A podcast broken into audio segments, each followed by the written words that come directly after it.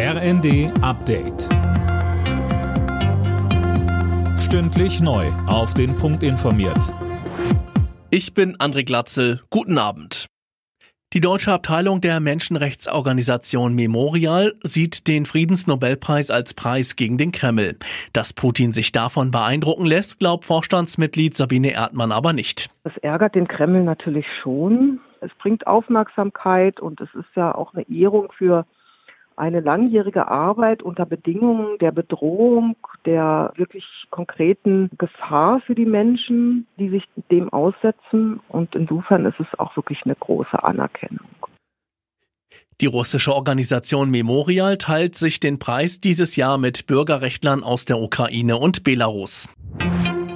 Nach der Friedensnobelpreisentscheidung geht Russland weiter gegen Memorial vor. Die Moskauer Büros der Menschenrechtsorganisation wurden von der Justiz enteignet und sind jetzt öffentliches Eigentum. Russland hatte Memorial bereits Ende 2021 im Land verboten. Die EU-Länder haben sich nicht auf einen Gaspreisdeckel einigen können. Eine Mehrheit der Länder sei zwar für die Preisobergrenze, allerdings gibt es unterschiedliche Vorstellungen, so Bundeskanzler Scholz nach dem EU-Gipfel. Jetzt soll die EU-Kommission einen Vorschlag unterbreiten, über den beim nächsten Treffen beraten werden soll. Zum russischen Angriffskrieg auf die Ukraine hat Bundeskanzler Scholz gesagt, Europa steht geschlossen zusammen.